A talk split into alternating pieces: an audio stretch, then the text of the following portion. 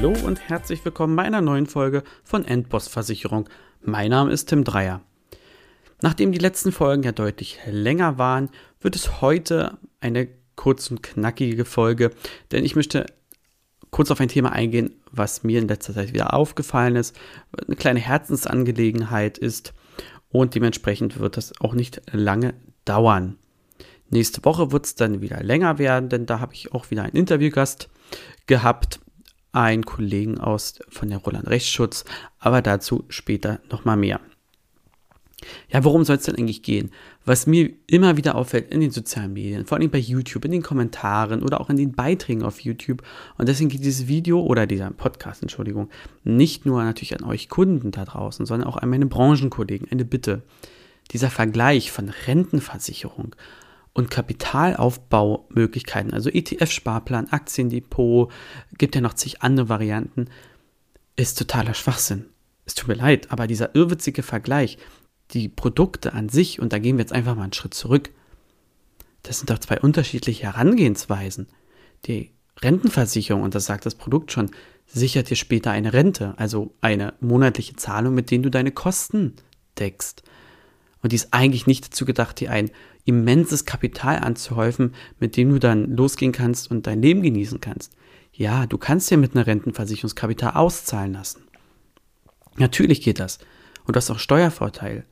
Aber macht das Sinn, ist die andere Frage. Das muss man sich auch mal ganz klar stellen.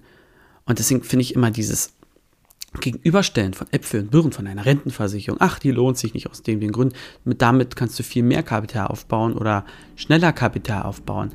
Das macht überhaupt keinen Sinn, denn das sind zwei unterschiedliche Ziele, zwei unterschiedliche Produkte.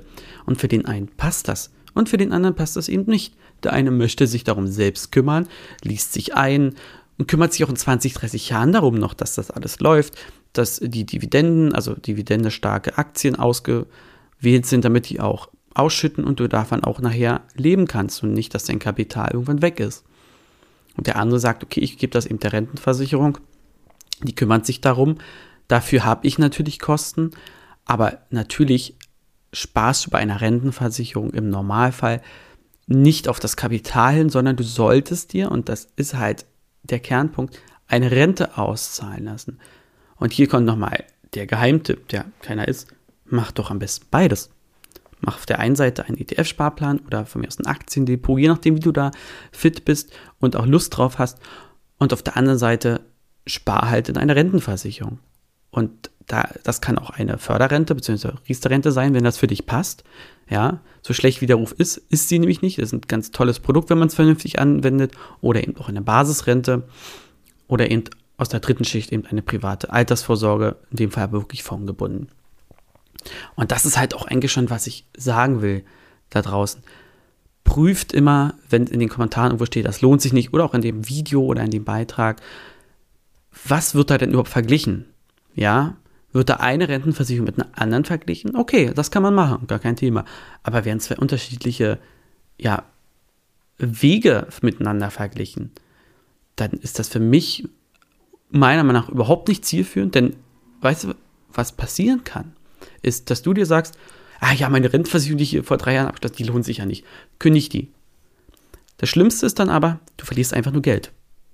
Mehr nicht. Sonst passiert überhaupt nichts. Wenn du merkst, okay, ich bin da vielleicht nicht sicher bei der ganzen Geschichte, dann geh zu deinem Ansprechpartner deines Vertrauens oder such dir eine zweite Meinung. Was ist das hier eigentlich genau? Was passiert damit? Macht das Sinn? Aus welchen Gründen auch immer? Und dann ist vielleicht nicht immer der erste Schritt die Kündigung, sondern wenn da vielleicht ein Fonds hintersteckt, die Beitragsfreistellung. Dann arbeitet das Geld zumindest was da schon drin ist mit dem Zinseszinseffekt. Ja, also dann hast du nach hinten raus zumindest ein bisschen kleine Summe und du kannst es dann vielleicht nach 20 Jahren auch mal auszahlen lassen. Ja, das geht ja dann auch. Aber meine Bitte, nicht voreilig handeln, prüft Dinge, ja, prüft weitergeleitete Videos, prüft Beiträge bei Instagram, bei Facebook, in, bei den Kommentaren, lasst euch nicht von Pauschalaussagen leiten. So Pauschalaussagen wie Rentenversicherung lohnt sich nicht oder das und das macht keinen Sinn. Verguckt immer, welche Fakten dahinter stecken. Sind diese Fakten echt? Sind diese wahr, diese Fakten, ja?